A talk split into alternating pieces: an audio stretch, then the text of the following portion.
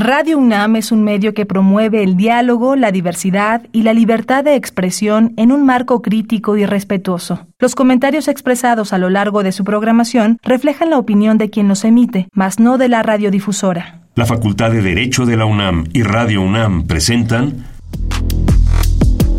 Toda sociedad requiere para su funcionamiento regirse por valores, principios, normas e instituciones. A diario escuchamos, leemos y opinamos sobre temas relacionados con la legalidad. Pero, ¿verdaderamente conocemos nuestros derechos y obligaciones? Tu participación es indispensable. Acompáñanos. Derecho a debate. En la cultura de la legalidad participamos todos. Conduce Diego Guerrero.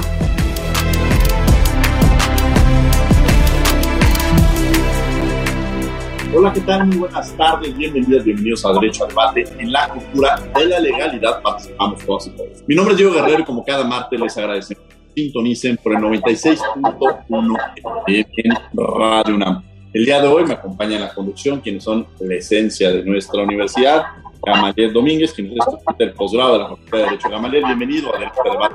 Hola a todos, mucho gusto y muchísimas gracias por haberme invitado. Siempre un gusto participar en las actividades de aquí de la UNAM, nuestra casa. Gracias, Gamaliel. Bueno, eh, ya hoy vamos a hablar de un tema muy interesante que es eh, de la agenda legislativa de, de, género en el Congreso de la Unión. Y bueno, pues en este contexto la verdad es que es muy importante conocer la opinión que van a tener las, nuestras invitadas que las presentaremos después del corte. ¿Qué sabes sobre este tema, este tema Gamaliel? El día de hoy vamos a estar platicando acerca de lo que tienen planeado debatir nuestras legisladoras en materia de género en este segundo periodo ordinario de sesiones del Congreso de la Unión.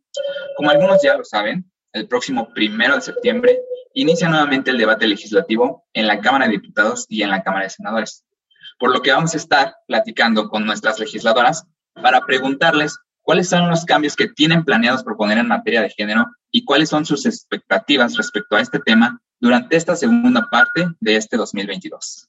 Muchas gracias, Gamaliel. Y bueno, vamos a escuchar las voces universitarias. ¿Qué sabe, qué conoce nuestra comunidad sobre el tema que vamos a abordar el día de hoy? Y regresamos a los micrófonos de Radio UNAM. No se vayan, están en 96.1 FM. Las voces universitarias.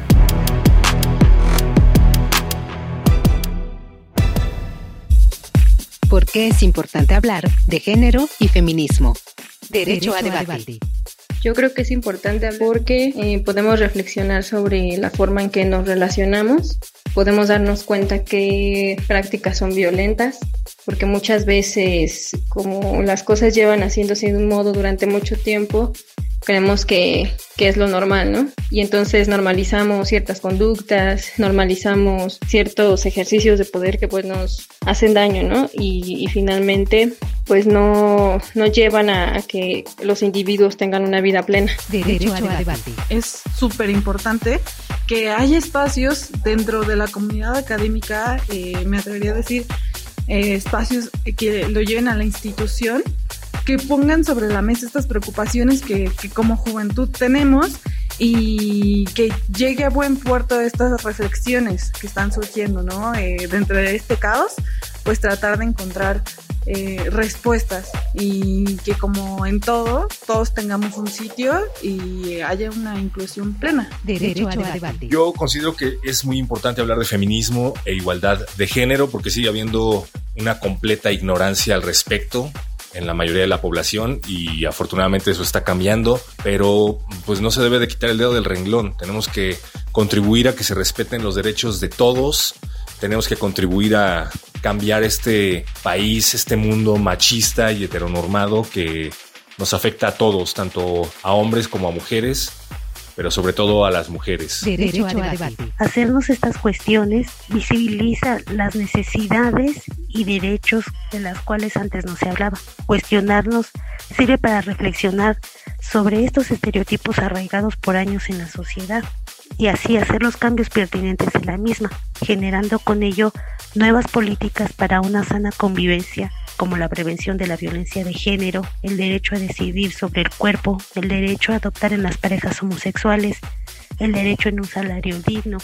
Todo esto se va visibilizando, se habla y por lo mismo va generando y poniendo que esos temas en la mesa sean visibles. Una sociedad sana es una sociedad que no calla, que sobre todo habla y expresa sus necesidades. Es por ello que yo considero que sí es muy importante que se hable sobre género y feminismo hoy en día. Derecho, a debate.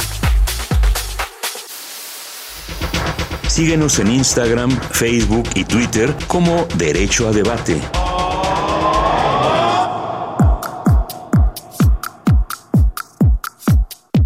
Bien, estas fueron las voces universitarias. Gamaliel, ¿quiénes son nuestras invitadas? Claro que sí, tenemos el honor de contar con la presencia de la senadora Nadia Navarro Acevedo. Querida senadora Nadia, bienvenida a Derecho a Debate. Qué gusto tenerla el día de hoy aquí. Muy contenta de estar contigo, querido maestro Diego. Gracias, Gamaliel. ¿Y quién más nos acompaña, Gamaliel? Mismo, contamos con el honor de que nos acompañe el día de hoy la diputada Cintia López Castro.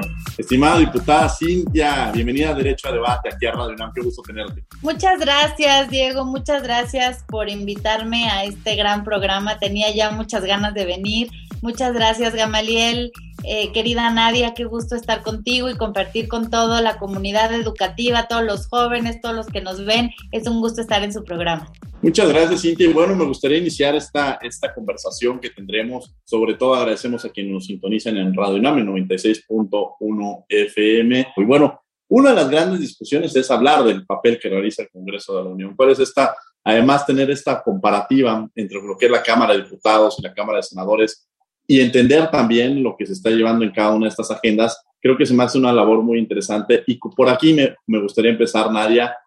Platícanos un poco sobre qué podemos entender sobre la agenda legislativa en este momento en la Cámara de Senadores, en el tema de género. Pues eh, quiero compartir con tu auditorio, querido Diego, si me, si me están escuchando, eh, esta labor que hemos venido realizando de verdad eh, en conjunto con la Cámara de, de, Diputados. Formo parte de la Comisión de Igualdad y aquí es donde hemos encontrado grandes coincidencias, donde evidentemente hemos podido avanzar con independencia del grupo parlamentario al que hemos pertenecido y hemos logrado estos grandes, grandes avances como son la, la, tipificar el tema de la violencia política, que tú sabes, Diego, que es un tema que se está construyendo y que se está consolidando y que lamentablemente hoy sigue siendo muy visible, no solo eh, a nivel nacional, sino sobre todo con este tema en los municipios. Eh, hay mujeres que día a día en el ejercicio de sus funciones regidoras, síndicas,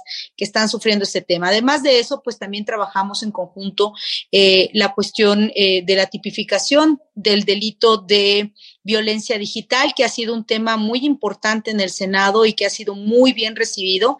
Nosotros eh, impulsamos esta ley, yo tuve la oportunidad de presentar esta iniciativa que construimos de la mano de Olimpia Coral Melo, a quien le mando un enorme saludo. Eh, Olimpia es una, es una mujer poblana, es una mujer que ha dedicado hoy ya con reconocimientos internacionales justo para la visibilización de este tipo de violencias, pero además de eso también hemos trabajado en el perfeccionamiento del proceso de eh, la ley de el reconocimiento del, del, trabajo doméstico y el gran pendiente uh -huh. que tenemos vamos a abordar en este próximo periodo es empezar a trabajar en la ley de cuidados, que yo creo que es un modelo que estamos innovando y donde hemos visto que todas las, eh, en conjunto en Cámara de Senadores, lo hemos visto con mucha aceptación y que espero que podamos estar trabajando de la mano también de Cámara de Diputados para poder eh, implementar este modelo de cuidados. Muchas gracias, senadora Nadia Navarro. Y bueno, diputada Cintia López Castro, Platícanos un poco precisamente lo que se hace desde la Cámara de Diputados, cuáles son los avances que hemos tenido y quizá para quienes están escuchando también encontrar esta distinción que debíamos haber aterrizado desde un inicio también entre la Cámara de Diputados y, la Cámara de Senadores, que a veces quienes nos escuchan eh, no conocen que, que, vivimos en este sistema bicameral en el cual contamos con una Cámara de Diputados, con una Cámara de Senadores y la enorme labor y la importancia de tener estas dos cámaras, porque hay en países, por ejemplo, en las cuales tiene una mayor, y lo veíamos en clase con la senadora Nadia, que, que forma parte de, del grupo de, de, la maestría, pero cuando hacemos esta figura de derecho comparado, hay países en los cuales tiene una mayor representación una de las cámaras u otra, y en el caso de, del sistema político mexicano, pues existe una cámara de origen, una cámara revisora, pero cualquiera de las dos no puede ser, cosa que es muy interesante y que permite estos pesos y contrapesos y un fortalecimiento eh, del poder legislativo. Cintia López Castro, Muchas gracias, querido Diego. Bueno, pues efectivamente lo que nos escuchan primero, bueno, decirles que estamos en un, en un sistema eh, de donde, bueno, como bien dices, es un sistema bicameral, tenemos una cámara de origen, tenemos una cámara revisora y es indistinto. Hay iniciativas que entran por la Cámara de Diputados, como fue la ley Olimpia, que bien mencionó la senadora Nadia, entró por Cámara de Diputados, lo aprobamos en Cámara de Diputados en la legislatura pasada y bueno, pues se trabaja en comisiones, después de trabajarla en comisiones, ahí, como bien lo dijo la senadora Nadia, eh, Olimpia una gran activista de, eh, de, Puebla y bueno, pues de la mano de las asociaciones de la sociedad civil. Yo fui integrante en esta, en la legislatura pasada de, eh, de la Comisión de Igualdad de Género, entonces la verdad hicimos un gran trabajo ahí, sacamos eh, por mayoría de, de, votos esto en la Cámara y se va al Senado y bueno, pues hoy sin duda la ley Olimpia, como bien lo dice la senadora, es, es de los ejemplos mundiales que México puede presumir, que es tipificar la violencia digital, que eso lo acaba de retomar Argentina y somos de los pocos países a nivel mundial donde alcanzamos a tipificar esta violencia digital y aunque todavía hay algunos huecos porque no queda muy clara la sanción, bueno, pues ha sido un avance sustancial. Un poquito recapitulando, eh, ¿qué hicimos la legislatura pasada que eh, fue toda la parte de paridad en todo? Ya hay paridad en el Congreso somos el cuarto país a nivel mundial con paridad eh, en los congresos, ya tenemos paridad en los congresos eh, locales también, ya tenemos paridad en los tres órdenes de gobierno. ¿Qué sigue?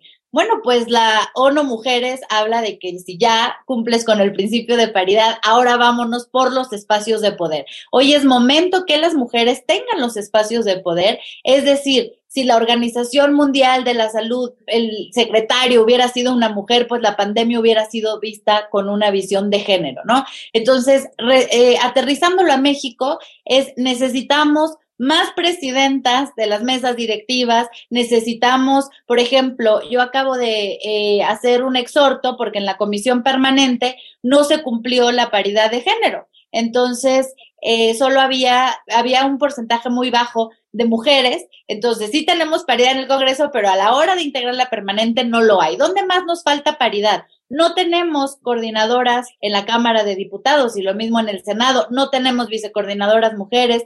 Y en esta legislatura, pues yo creo que una de las mayores leyes que hemos aprobado para, para las mujeres es la reforma a la Ley General de Instituciones y Procedimientos Electorales y de Partidos Políticos, donde ya obligamos a los partidos políticos a destinar entre el 3 y el 10% de los recursos para capacitación política de las mujeres. Es decir, se aumentó un 2% y antes eh, pues tenía un tope y ahora ya lo pudimos abrir más. ¿Por qué?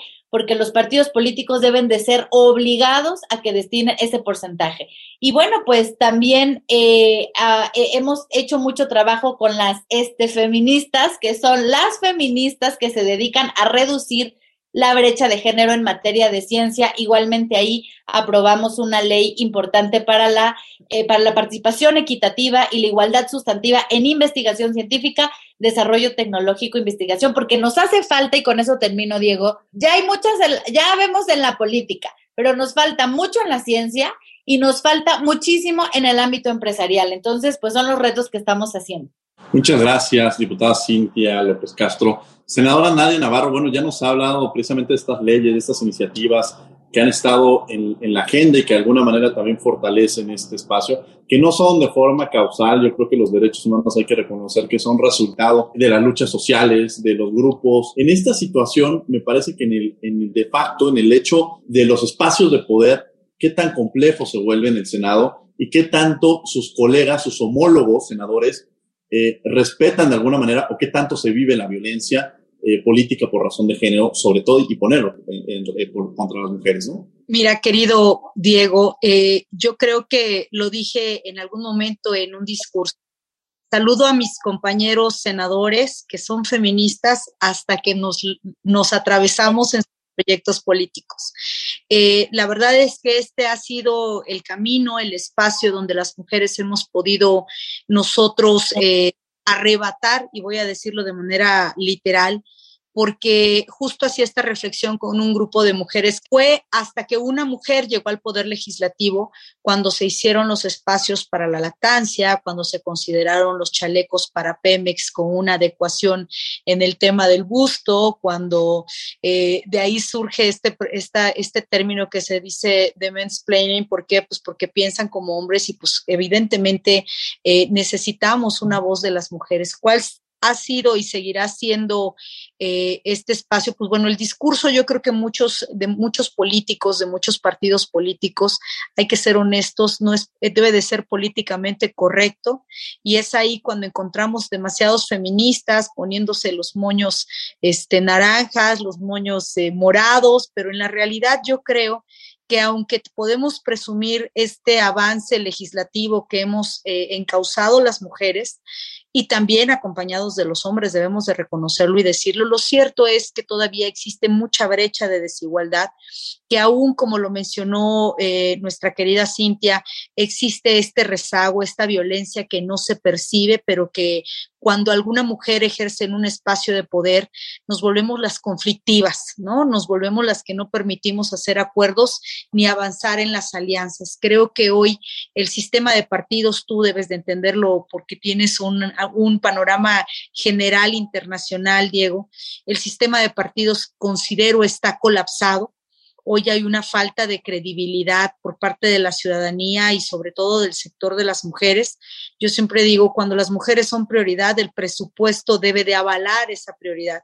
Y creo yo que las mujeres han tenido recortes presupuestales importantes desde el tema de salud hasta el tema de empoderamiento. Una vía eh, necesaria y obligada para erradicar la violencia contra las mujeres ha sido demostrado ya en muchos países, es el empoderamiento este empoderamiento que permite a las mujeres tener acceso a un ingreso económico que les da seguridad. La única manera de que una mujer pueda salir de un círculo de violencia es muchas veces empoderándola desde la parte económica y garantizando la efectividad pues del sustento de sus hijos, de su familia. Entonces, lamentablemente hoy en México sí, sí tenemos grandes avances. Te puedo decir que hace un ratito omití el tema de las órdenes de protección, que hoy son otorgadas eh, con mayor facilidad y con una naturaleza de premura, pero bueno, conocimos todo el caso lamentable en Guadalajara de alguien que denunció que solicitó una orden de protección y que nuevamente fue víctima de esta revictimización y de esta falta de credibilidad que muchas veces tienen las mujeres que acudan a denunciar violencia. Hablar del tema de género es hablar de todo un entramaje. Estamos hablando no solo de derechos políticos, sino de derechos económicos, sino también de acceso a la justicia, pero también de este piso desigual que nos toca, ¿no? Otro tema muy importante que hemos tocado en el salario, en el Senado ha sido el de la igualdad salarial que se me ha hecho un tema importantísimo que visibilizó esta desigualdad que existe, Diego. Y yo creo, porque fui tu alumna y tuve la oportunidad de platicar mil veces contigo, dijiste, hoy mismo no existe... Eh, eh, esta parte paritaria en, la plantilla de maestros, ¿no? Hay muchos maestros y no hay, y no hay maestros, no hay doctoras. Entonces, yo creo que es un tema cultural, es un tema que venimos construyendo en nuestro país, un país complejo que hoy tiene esta diversidad de, de partidos, de opciones y demás, y que creo que ha sido un acierto y el tiempo y la, la, la, lucha feminista, la causa feminista ha permitido que un gran número de legisladoras hoy estemos al frente asumiendo la responsabilidad y haciendo conciencia de que aún falta muchísimo por hacer, que por supuesto hay muchas cosas que presumir, pero hay más cosas que reflexionar.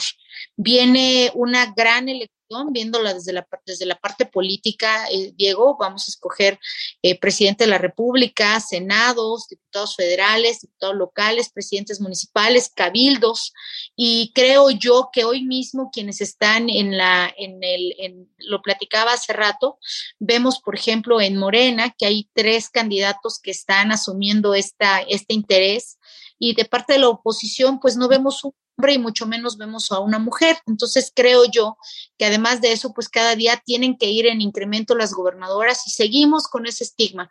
Mandan candidatas a perder.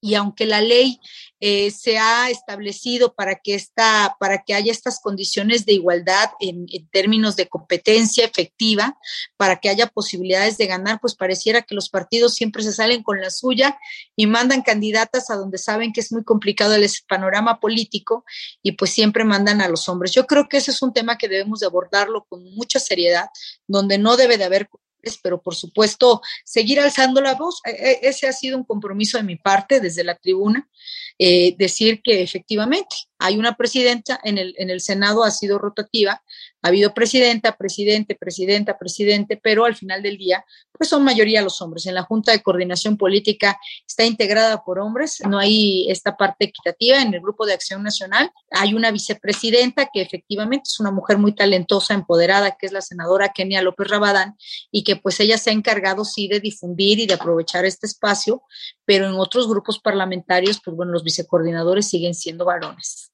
Muchas gracias, eh, senadora Nadia Navarro. Gamaliel Domínguez, que me acompaña el día de hoy en la conducción. Yo tengo una pregunta que me gustaría dirigir a la licenciada Cintia. Eh, desde nuestra postura como jóvenes celebramos bastante eh, la expresión de la ley Olimpia, creo que fue un gran avance en nuestra sociedad. Y lo que nos gustaría saber Ahora es, ¿qué sigue? ¿Qué, sigue ahora? ¿Qué está en su agenda? ¿Se le va a dar un seguimiento? Gracias, Gamaliel. Bueno, a ver, yo creo que jurídicamente estamos muy cubiertos. Tenemos un marco jurídico bastante bueno. Ya tenemos varias leyes. Aprobamos también en esta legislatura una reforma al artículo 40 de la Ley General de Acceso a las Mujeres una, una vida libre de violencia para establecer la obligación de, en los tres órdenes de gobierno, de eh, fortalecer los refugios de mujeres que fueron desaparecidos en este gobierno, se eliminaron por completo. Y hoy una mujer que sufre violencia, y hablo a cualquier nivel, ¿eh? no me estoy yendo a una mujer de bajos recursos, me refiero a una de baja, media, clase alta, de estudiante, adolescente, que sufra violencia, hoy no tiene a dónde ir. Si estás casada con un hombre que te pega, y que, ¿qué haces? ¿A dónde llevas a tus hijos? ¿A dónde te vas? ¿Cómo corres? ¿A quién pides ayuda? Entonces, nosotros insistimos mucho en que debe de haber refugios para las mujeres. Eh, fue algo que este gobierno eliminó y que, bueno, hemos dado una lucha incansable para que los regresen, así como las estancias infantiles. Es decir, no solo se trata, avanzar en temas de género, no solo se trata de hacer más leyes que, que, que eh, en protección a las mujeres, es también crear un sistema con una visión de género. Entonces, hoy vemos un país donde las estancias infantiles, pues, ¿quiénes son las perjudicadas? Las madres trabajadoras. Las escuelas de tiempo completo que fueron eliminadas, 25 mil escuelas de tiempo completo, pues son perjudicados 3.5 millones de mujeres eh, jefas de familia que necesitan ese horario ampliado para poder llevar a sus hijos, porque muchas de ellas son madres solteras. Entonces, hoy que tenemos en este país, que hasta ahora impulsamos, fue también una iniciativa mía y le hemos impulsado muchas, eh, garantizar el derecho de alimentación. Por ejemplo, hay muchas parejas, y yo represento la zona de Tepito, Peralvillo, La Guerrero, en la Cuauhtémoc tenemos una gran población de madres solteras y aquí en la Ciudad de México, pero bueno, en todo el país. ¿Qué pasa? que se juntan o, se casan y cuando se separan, el esposo o el padre del hijo dice, pues yo no tengo dinero, este, yo no voy a poder pagar, este, háganle como puedan, yo no tengo un trabajo formal. Y toda la responsabilidad es para la mujer. Entonces, ¿qué necesitamos? Meterle la igualdad ahí. El sistema de cuidados que habla la senadora Nadia tiene toda la razón. Las mujeres destinamos 30 horas a la semana. A ver, 30 horas a la semana son 5 diarias a, cuidar, a cuidar al esposo, a cuidar al hijo, a cuidar al papá enfermo, a cuidar, a cuidar. ¿Y quién nos remunera esa parte? No hay una remuneración.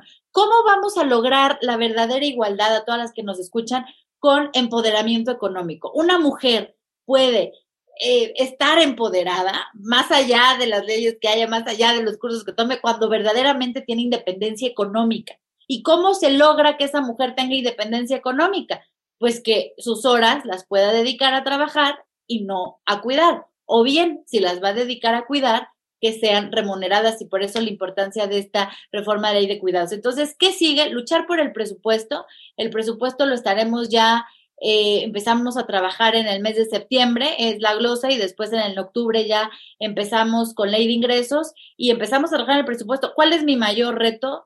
poder garantizar presupuestalmente dinero para los temas que nos importan a las mujeres, que es estancias infantiles, escuelas de tiempo completo, refugios para mujeres, el tema de la ley de cuidados y eh, toda la parte de, eh, por ejemplo, eh, se necesita dinero para que todas las acciones afirmativas o todas las leyes que hemos hecho, por ejemplo, que haya lugares accesibles para mujeres que están lactando, perfecto, pero se necesita dinero. Entonces, ¿cuál es mi mayor reto? Lograr que avance en el tema presupuestal, querido Gamaliel.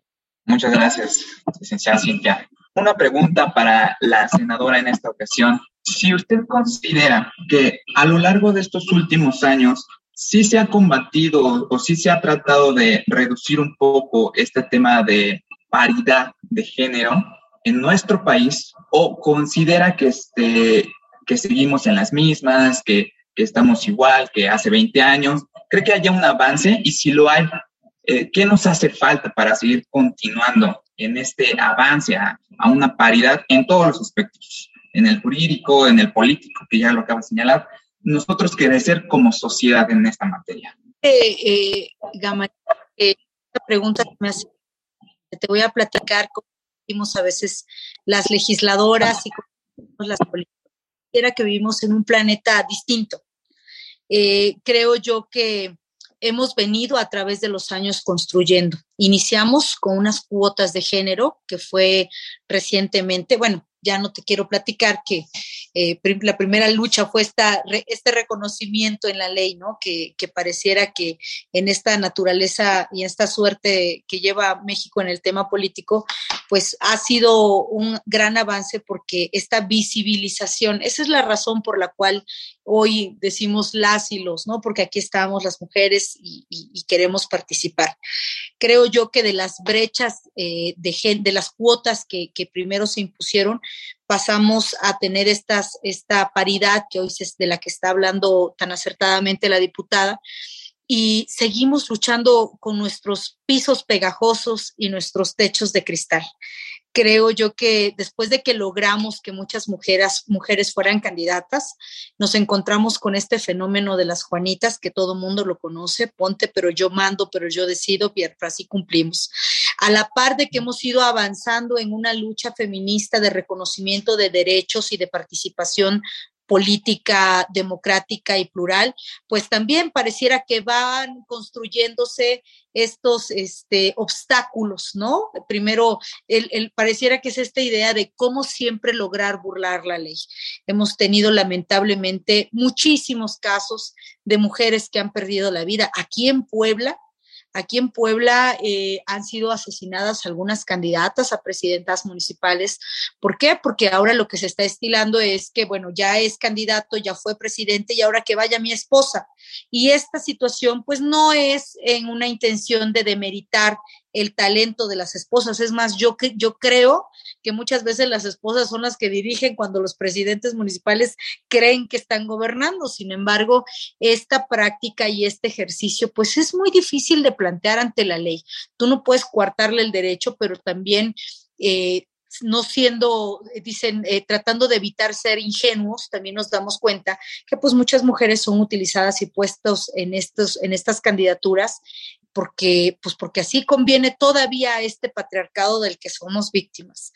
Y yo creo que la reflexión siguiente será el fortalecimiento de una institución como el INE, eh, el fortalecimiento de los organismos electorales en las diferentes entidades, pues para que cada vez sea mucho más transparente no solo las aspiraciones, no solo los antecedentes y el currículum de cada candidata, porque a nivel nacional nos vemos preciosas en en, un, este, en un Congreso General paritario, ¿no? Y las mujeres gritamos y decimos, lo pudimos hacer y estamos aquí, pero hay esta gran cantidad de regidoras, presidentas municipales, síndicas, diputadas locales, este, integrantes de comisariados ejidales, de mujeres rurales, de, ¿no? Esta parte todavía que tenemos que construir y seguir construyendo, Gamaliel. Yo digo que sí hemos avanzado en ley, pero que aún tenemos muchísima historia por escribir y tenemos mucha tinta para poder eh, eh, nosotros seguir construyendo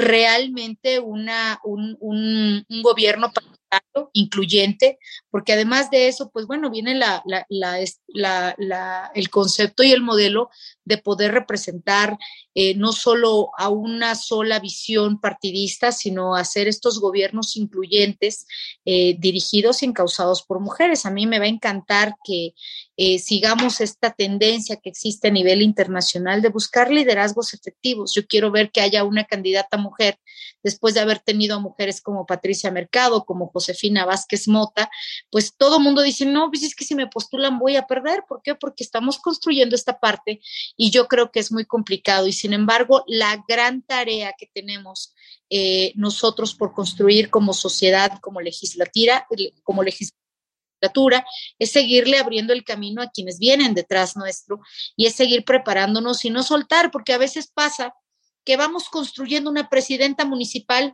lo hace muy bien y de repente no busca la reelección porque su esposo no, no, la deja, vamos a decirlo así en estos términos, o porque ya le toca a su esposo. Y entonces ese liderazgo que ya viene empoderada, que ya ejerció poder, que ya sabe de administración, ¡prum! Lo perdemos. Y para eso también es importante lo que dice la diputada, el eh, presupuesto que debe de existir para los institutos de las mujeres o las secretarías de igualdad en algunos estados. Antes había programas que daba el PAIMEF que eh, generalizaban para las casas de apoyo de desarrollo para las mujeres, los CDMs, y esas casas de desarrollo eran fuentes de empoderamiento para mujeres locales, porque se hacía en diversos municipios. Hoy ya no existen o han disminuido por el recorte presupuestal. Entonces, todo lo que vaya encausado a cursos de capacitación, apoyos para la participación política, estará muy bien, pero debemos de hacer un estudio a profundidad a nivel nacional para ver qué pasa con estos liderazgos que hoy participaron y mañana se perdieron. Creo que ese es el gran y creo que ese es el tema de reflexión. Muchas gracias, senadora Nadia Navarro. Vamos a tener que ir a un corte a Descubriendo tus Derechos y regresamos a los micrófonos de Radio NAM. Estás en 96.1 FM. Descubriendo tus derechos. Derecho a la identidad y libre desarrollo de la personalidad. Derecho mediante el cual todas las personas gozan de libertad plena para identificarse, asociarse y pertenecer a un determinado grupo social situación que el Estado apoyará bajo un acta de nacimiento que dé sustento e identidad jurídica de la persona. De igual manera, las personas podrán dirigir su vida como mejor crean conveniente, tan solo con el límite de no poner en riesgo a la entidad social.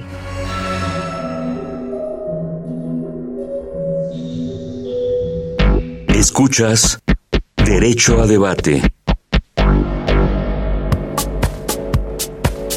Bien, esos fueron Descubriendo tus Derechos. Estamos en Radio 96.1 FM.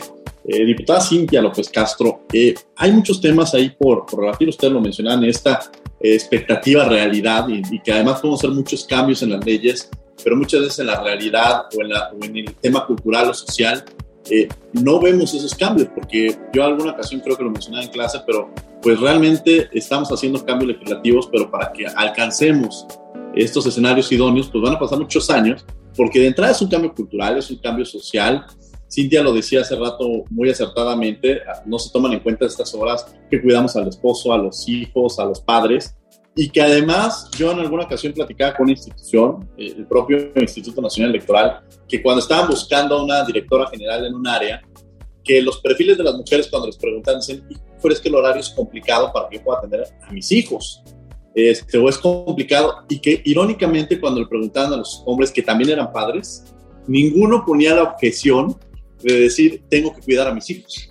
O sea, se, se mostraba este, este cambio tan, tan, tan importante y que te tiene que modificar porque efectivamente es este ejercicio de la paternidad, este ejercicio de la maternidad, en esta igualdad de responsabilidades que se tienen y verlo como tal. Muchas veces es que yo le ayudo a lavar los trastes cuando, pues no es de que estés ayudando, estás cumpliendo con tu responsabilidad o con esta parte de hacer equipo en pareja. Entonces, sí nos vemos en estos escenarios en los cuales las leyes se van modificando, pero en la propia realidad, ¿cómo aterrizamos estos, estas condiciones? Y que incluso el la relación, incluso en la vida personal, política, en la vida, o sea, esta vinculación cuando están haciendo política las mujeres, eh, es completamente seguir rompiendo con estos techos de cristal que ya mencionaba este, Nadia.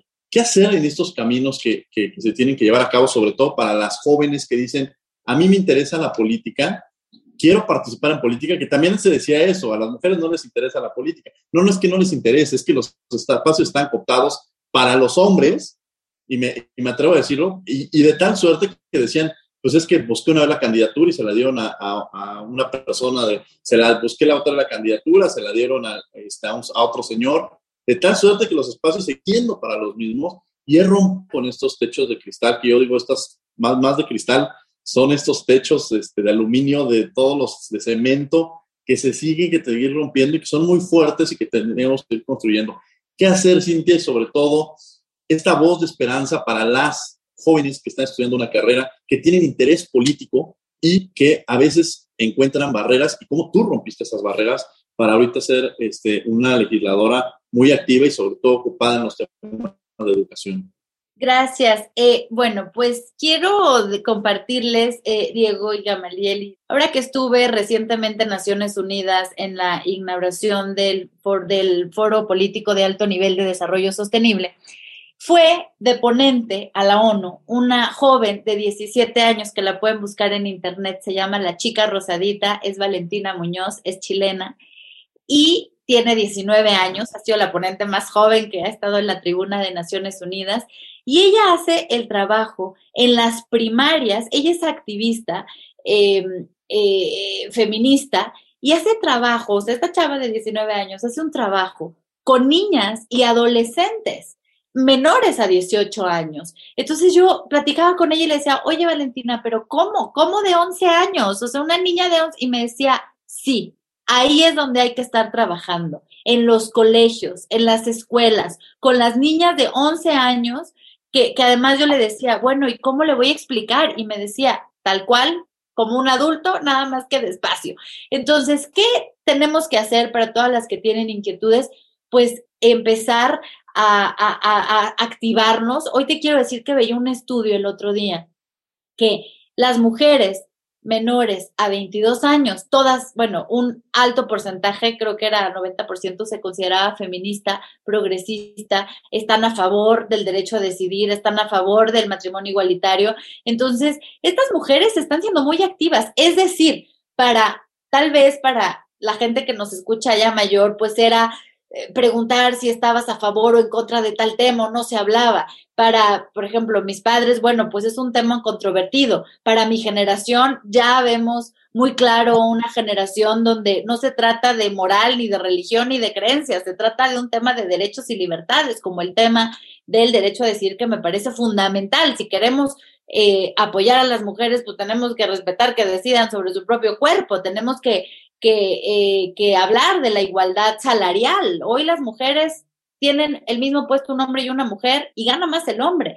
¿Y qué nos falta por hacer, retomando a Valentina, esta activista chilena, hablar más con adolescentes, con jóvenes, para que puedan ser activistas, feministas, eh, que promuevan la igualdad desde niñas? desde adolescentes. Muchas veces lo pueden hacer desde casa, cuando tienen la fortuna de tener la educación de sus padres, pero muchas no. Muchas tienen patrones de violencia de sus padres. Mi mamá es maestra y, me, platica muchas veces, a ver, llega la niña a la escuela y pues su mamá tiene eh, problemas de violencia con su padre. Entonces la niña llega a la escuela, está ocho horas en la escuela y ahí es donde hay que atacar en el buen sentido, ahí es donde hay que educar, hay que promover esta cultura de la igualdad, yo creo que con la educación, yo he sido una promotora del tema eh, educativo y creo que con educación se puede eh, trabajar. Hay que trabajar mucho sobre la previsión de violencia sexual.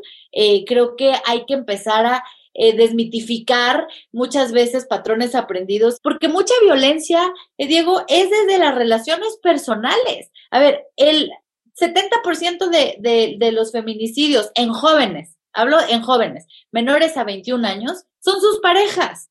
Entonces, ¿qué necesitamos empezar?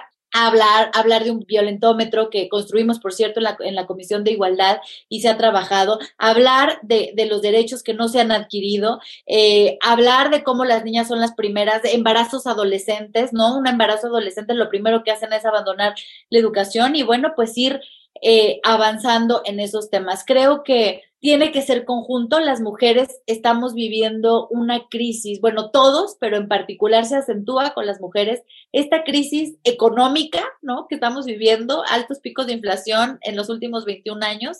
Dos, una crisis sanitaria, ¿no? Aparece el virus 1, el virus 2, el virus 3, la cepa 1, ¿no? Es una crisis de salud tremenda. Tres, eh, una crisis medioambiental, ¿no? Tenemos un calentamiento global que nos está afectando y encima de todo ello se acentúa en las mujeres. Entonces, pues hay mucho que hacer, querido Diego, y sobre todo con jóvenes, adolescentes y niñas. Muchas gracias, diputada Cintia López Castro. Senadora Nadia Navarro, me gustaría entrar sobre esta pregunta también, eh, estas propuestas, porque a veces escuchamos toda la gran problemática que se vive y esta voz de esperanza que muchas veces se requiere qué hacer cuando, cuando se enfrenta a un tema de esta voz de esperanza, de participación política hacia las jóvenes que nos están escuchando. Y un tema adicional, cuando una mujer vive esta violencia, ¿qué hace? ¿A quién acudir? ¿Qué alternativa se tiene cuando se vive este tipo de violencia? Eh, y pensemos incluso en el propio Congreso, si alguna diputada, senadora es atacada, que, seguramente eh, sucede cotidianamente y, y no nos enteramos los los que no estamos sumergidos en el Congreso, pero que seguramente se escucharán muchos comentarios machistas, eh, misóginos, que es el día a día que tristemente se vive en todos los espacios y que el Congreso no es ajeno al mismo. Entonces, ¿qué hacer cuando estamos frente a estos escenarios y cómo de alguna manera ir cambiando? Porque además es un cambio a los compañeros senadores, a los compañeros diputados, a las compañeras, porque también la violencia muchas veces no necesariamente se vive solamente de los hombres hacia las mujeres, sino de mujeres hacia mujeres. O sea, es un tema que te tiene que tener muy visible. ¿Qué hacer en estos casos, senadora Nadia Navarro? Déjame decirte, Diego, que la causa feminista no se puede pensar sin usted, los hombres. Yo creo que mal han pensado que ser feminista es, eh, es ser antihombre, es más bien es ser pro mujer. ¿No? Y efectivamente las mujeres hemos sido tan generosas que hoy existen licencias de paternidad. ¿Qué? Pues porque de manera indirecta nos, nos beneficia a las mujeres. Y gracias a la causa feminista, pues también cada vez más hemos roto estereotipos machistas en la sociedad, patriarcales, y estamos trabajando como sociedad y ahí e incide de manera directa el grado de educación y ya lo vimos con, con, el discurso que tú, con la opinión que tú nos hiciste el favor de compartir hace rato. Esta deconstrucción de poder decir, no ayudo, ¿no? Hago lo que me toca hacer, no te ayudo a cuidar a nuestros hijos, sino asumo esta paternidad que hoy te tiene que acompañar. Toca estos temas que se han ido volviendo cada vez más eh, visibles, como es también trabajar en el Sistema Nacional de Cuidados. A mí se me hace como un tema muy importante, pero Diego, yo aquí creo que ustedes son nuestros aliados, sí, este tema educativo. Yo coincido absolutamente con Cintia. Cuando nosotros educamos en igualdad, estamos construyendo un mejor México. Y tal vez no nos toque verlo porque es una generación que está emergiendo. Hoy hay términos género fluido que tú, que tú lo debes ya de haber escuchado. Yo veo con mucho agrado en la calle a jóvenes que de repente eh, usan falda, eh, se maquillan y romper estos estereotipos le está mandando un mensaje a la sociedad de decir somos libres, somos seres humanos, tenemos derechos humanos y garantías que nos permiten estar en un estado de derecho. Creo yo que la gran tarea, el gran reto es construir esta sociedad justa, solidaria, incluyente, igualitaria que pues en otros países, como dicen en Europa, pues ya van mucho más de avanzada. Latinoamérica es todavía un continente que, está en su conjunto eh, teniendo muchísima incidencia en temas de feminicidio y pues estamos tratando de construir eh, un, un mejor futuro. Ahora, los grandes, grandes retos siempre van a ser el acceso a la justicia si en delitos comunes, querido Diego, que son el robo, este, ¿no? Estos, estos delitos, pues muchas veces nos encontramos ante esta impotencia de no contar con, eh, con, ministerios públicos, este, de no contar con alguien que nos atienda, con enfrentarnos a la burocracia. Imagínate a las mujeres, muchas veces, yo te voy a contar dos experiencias que me tocaron cuando fui eh, directora del Instituto de las Mujeres. Una de ellas eh, llegó golpeada y me decía, a ver, si no llego así, me dijeron que hasta que no llegara así, iba muy lesionada, no me iban a levantar. que la próxima vez que me golpearan, viniera a denunciar, pero que no me lavara y que no esperara que se me desinflamara la cara. La verdad es que creo que tenemos que construir redes de apoyo.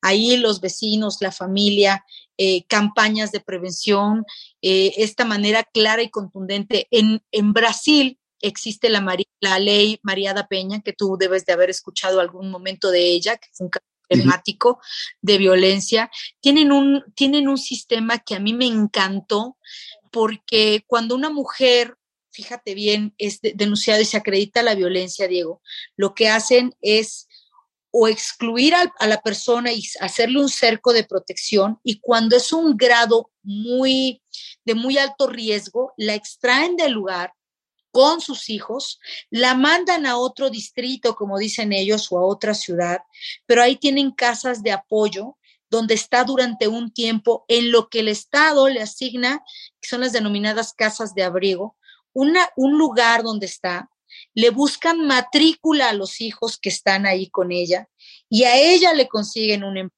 Y después de tres o cuatro meses que ella ya recibe un empleo, que ella ya está viendo que sus hijos están, generalmente la buscan cerca de una red de familia y la acompañan. Este modelo me encantó porque es un tema de acompañamiento.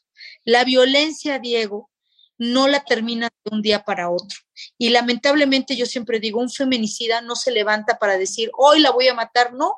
La violencia, como ya lo sabemos en el violentómetro, va subiendo, va subiendo, hasta que un día la matas. Y sí, efectivamente, el 90%, 95% de los agresores de las mujeres que son víctimas de violencia, de feminicidio, lo reciben de sus parejas es un tema ya muy estudiado y, ya muy demostrado. Entonces, creo yo que hoy lo que hay que construir es el fortalecimiento de nuestro sistema de justicia, mucho se ha hecho con las agencias especializadas, con policías especializadas y ha habido mucha capacitación, pero mientras no haya suficiencia presupuestal que garantice la efectividad y la inmediatez en el actuar de las autoridades, aún seguimos siendo vulnerables las mujeres. ¿Qué debemos de hacer? Redes, lo que siempre hemos hecho. Creo que eso es un tema muy conocido para todos. Siempre tenemos una red de apoyo, siempre tenemos eh, programas que ilustran y que apoyan. Yo, yo siempre digo, cuando una mujer está en violencia, tiene que tener una maleta de escape y en esa maleta tienen que estar los documentos porque muchas veces las parejas amenazan a las mujeres. Sí, vete, pero te quito actas de nacimiento, pasaportes, identificaciones y demás. Entonces, desde pensar en programas que agilicen esta pérdida para la reposición de estos, de estos, de estos documentos tan importantes, hasta agilizar un sistema de acceso efectivo a la justicia, como poner ejemplos. No me gusta a mí eh, la salida que todos los legisladores buscan. El populismo eh, punitivo no es un tema que a mí me, encanta porque yo creo que ya estamos sobre legislados en eso, pero sí castigos ejemplares para los partidos políticos, para los casos evidentes de, de, violencia política, deberían de ponerse justo porque es, tenemos que tomar muy en serio esta participación de las mujeres, pero sobre todo tenemos que mandar mensajes muy contundentes de, solidaridad hacia, estas, hacia este tipo de casos. Muchas gracias, senadora Nadia Navarro. Vamos a tener que ir un corte y regresamos a los micrófonos de Radio No se vayan, están en 96.1 FM. Regresamos. Escuchas Derecho a Debate. La última y nos vamos.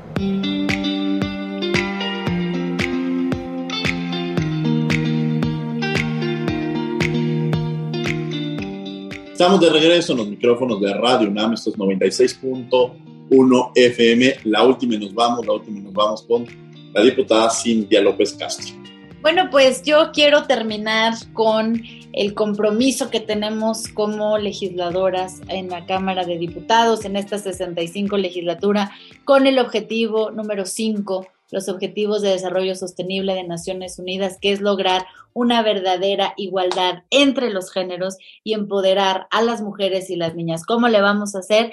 Bueno, pues lograr que verdaderamente no haya discriminación hacia las mujeres, eliminar todo tipo y formas de violencia eliminar prácticas nocivas como el matrimonio infantil, que es algo que aún vemos en nuestro país, eh, la mutilación genital femenina, eh, también vemos la explotación de niñas eh, que trabajan pues por, por, obligación de sus padres, reconocer el trabajo no remunerado, tenemos el reconocimiento del trabajo doméstico, que ahí vamos a lo que comentamos, sí está en la ley, pero en realidad no en la práctica. también velar por la participación efectiva de las mujeres en los cargos. Eh, ya, ya tenemos paridad. Ahora vámonos a que las mujeres estén verdaderamente en los espacios de poder. Necesitamos garantizar el acceso a la salud para todas las mujeres, niñas y adolescentes. Necesitamos también eh, emplear nuevas formas para que las mujeres puedan empoderarse y puedan eh, tener el derecho a, una, a un empoderamiento económico. Las mujeres necesitamos tener igualdad salarial.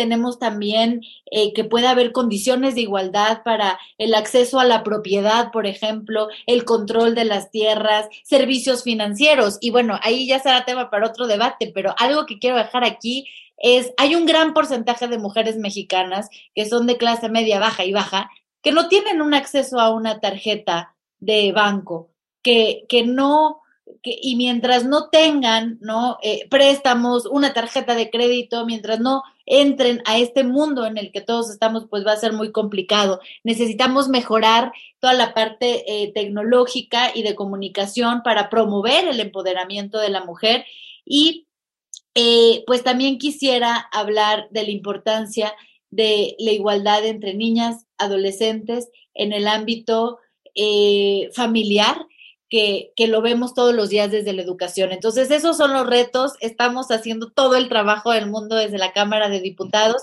Y bueno, ha sido un honor, querido Diego, eh, Gamaliel, senadora Nadia, eh, de compartir este espacio con ustedes y seguro con muchísimas mujeres que nos escuchan y como bien dijo Nadia, con muchos hombres que necesitamos, muchos más hombres feministas en este país que nos ayuden. Gracias. Nadia Navarro, la última y nos vamos primero agradecerte, de verdad, Diego, la oportunidad de poder compartir con tu auditorio, a ti, a Gamaliel, a tu equipo, de haber tenido la oportunidad de platicar con Cintia, extraordinaria diputada, muy, muy eh, ya empoderada y con mucho conocimiento del tema de las necesidades que tenemos las mujeres. Eh, ofrecer esta alianza que vamos a seguir construyendo de la mano de la ciudadanía, pero también de las mujeres. Eh, seguir caminando y como una agenda pendiente e inmediata e impulsar este modelo nacional de cuidados que se me hace importante, trascendente, pero también trabajar en este vergonzoso primer lugar de embarazo adolescente, que es una agenda que lamentablemente hoy nos pone en el ojo del huracán y que viene justo de la mano de temas tan vergonzosos como es el matrimonio infantil. Creo yo que otro punto importante es trabajar el tema migratorio en nuestro país. Hoy es un tema que está afectando también a las mujeres, que genera inseguridad en los estados que sufren este tema y que al final del día falta verlo con esta perspectiva de género que nosotros eh, hemos estado tratando de, visibilizar en muchos aspectos.